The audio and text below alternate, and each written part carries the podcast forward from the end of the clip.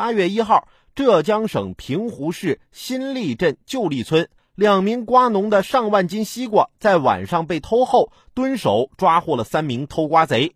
报警后，警方却不立案。警方接受采访时称，三人误信西瓜不要了的谣言，缺乏主观恶意，不算盗窃。八号，平湖警方表示，摘瓜者已经赔偿瓜农损失，但拒绝回答其他问题。整齐的瓜棚，成片的瓜田，这能说不要就不要了？那既然你对西瓜不要了这事儿深信不疑，那为何还要半夜偷偷摸摸的去摘瓜呀？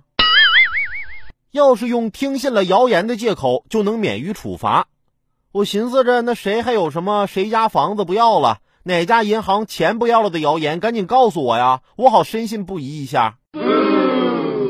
就像之前人民日报的评论一样，是偷还是摘，必须要厘清。偷还是摘，一字之差，性质大不相同。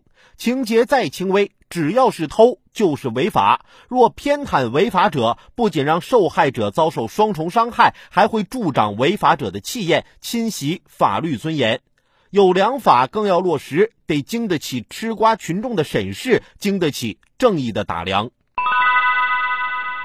什么样的谣言才能明明是谣言，却让你深信不疑呢？大伙儿从小是不是经常听到一些爷爷奶奶、叔叔阿姨什么的夸你，这孩子呀真聪明。前几天我跟我妈去一个阿姨家看孩子，我妈就说这孩子呀看起来真聪明。后来我就问我妈，这个聪明是怎么看出来的呀？我妈就教育我，亏你还是做主持人的，以后啊你要是去别人家看别人家小孩，好看的呢那就随便夸。说好看也行，说可爱也行。如果长得不好看，你总不能夸人家丑吧？那你就说，这孩子看起来真聪明。难怪从小就有那么多叔叔阿姨大婶说我聪明。